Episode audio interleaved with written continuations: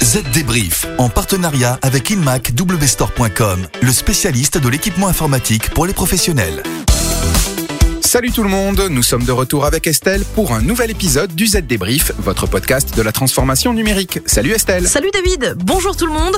Alors au sommaire de votre podcast cette semaine, la Commission européenne qui a à nouveau le géant du commerce en ligne Amazon dans son viseur.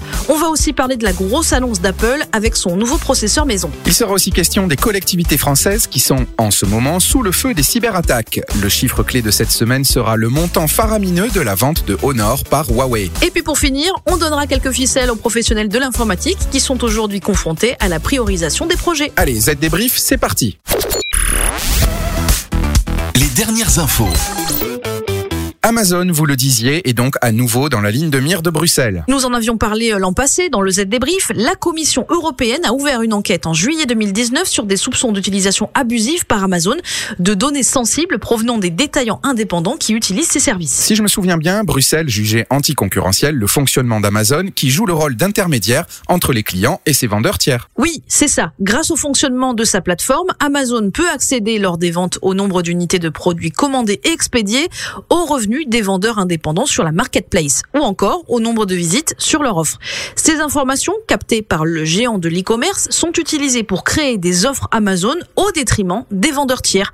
Cela permet par exemple à Amazon, accuse la Commission européenne, de concentrer ses offres sur les produits les plus vendus dans toutes les catégories de produits. On ne parle pas encore de sanctions, mais les conclusions de l'enquête de la Commission montrent qu'Amazon utilise un très grand nombre de ces données de commerçants tiers. Et quand on sait que 800 000 commerçants vendent aujourd'hui leurs produits via Amazon et que ça représente 60% des ventes d'Amazon, on peut imaginer la valeur de ces données. Et comme si ça ne suffisait pas, Bruxelles a aussi lancé une deuxième enquête. Elle concerne les traitements préférentiels concédés par Amazon à l'égard des vendeurs qui utilisent ces services de logistique et de livraison. Une affaire à suivre donc. Allez, maintenant, la parole est à vous, David, le passionné d'Apple, puisqu'on parle des dernières annonces de la marque à la pomme. Et oui, mardi dernier, Apple a annoncé que trois modèles d'ordinateurs seront équipés de processeurs maison nommés Apple M1 en lien et place des processeurs Intel. Une nouvelle aventure C'est ça. La puce Apple M1 combine le CPU, le GPU et la mémoire dans une puce gravée en 5 nanomètres avec 16 milliards de transistors sous le capot. Apple affirme que son produit a une performance CPU deux fois supérieure à celle des processeurs haut de gamme pour PC portables. Et euh, du coup, quels sont les ordinateurs d'Apple qui utilisent désormais cette technologie? Eh bien, Apple a présenté un nouveau MacBook avec comme prix de départ 1129 euros. 1129 euros Trop cher, mais bon, je dis rien. Et les deux autres modèles Le nouveau Mac Mini est à 799 euros prix plancher et le nouveau MacBook Pro 13 pouces démarre à 1449 euros.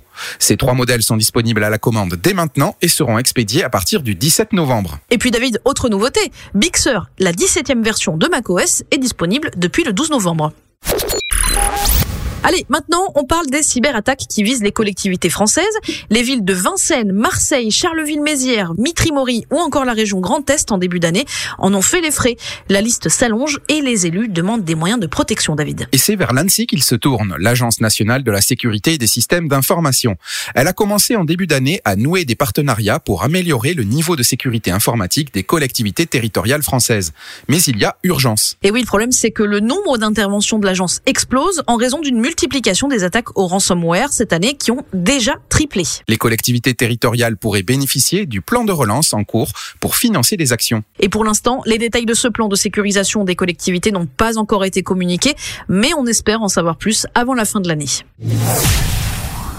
Passez au niveau supérieur avec les appareils Windows 10 professionnels modernes. Un écran supplémentaire pour en faire plus. Avec le PC portable ultra slim Lenovo ThinkBook Plus, vous n'aurez plus besoin de consulter votre smartphone pendant vos réunions. L'écran innovant e-ink situé sur le capot affiche vos messages importants. Vous pourrez aussi lire des documents et prendre des notes pour être plus efficace. Découvrez le ThinkBook Plus chez InMac W Store. Lenovo recommande Windows 10 professionnel pour les entreprises. Le chiffre marché. 15,2 milliards de dollars, c'est le montant du chèque que vient de faire un consortium chinois pour acquérir Honor. Honor, c'est la marque de smartphone d'entrée et de milieu de gamme propriété de Huawei. Et cette session doit permettre à Huawei de se remplumer. Le géant chinois est depuis des mois la cible de l'administration américaine qui bloque ses ventes. En vendant Honor, l'idée est que Honor échappe aux sanctions américaines et l'opération illustre aussi la volonté de Huawei de privilégier désormais la marque de smartphone Huawei pour aller chercher ses concurrents dans le haut de gamme comme Samsung et Apple. Ça peut toujours être utile.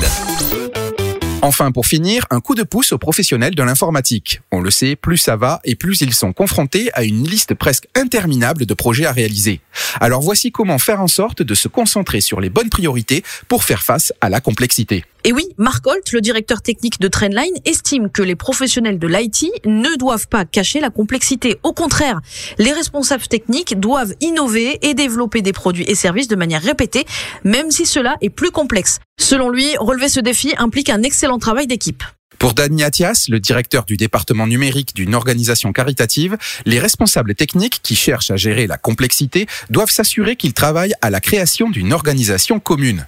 Il leur faut utiliser les principes agiles pour décomposer les problèmes en petites parties qui peuvent ensuite être mieux gérées. Enfin, Joe Sol, le directeur technique du géant de la finance Capital One Europe, estime que la clé de la gestion de la complexité, c'est d'être aussi transparent que possible avec le plus grand nombre de personnes et de parties.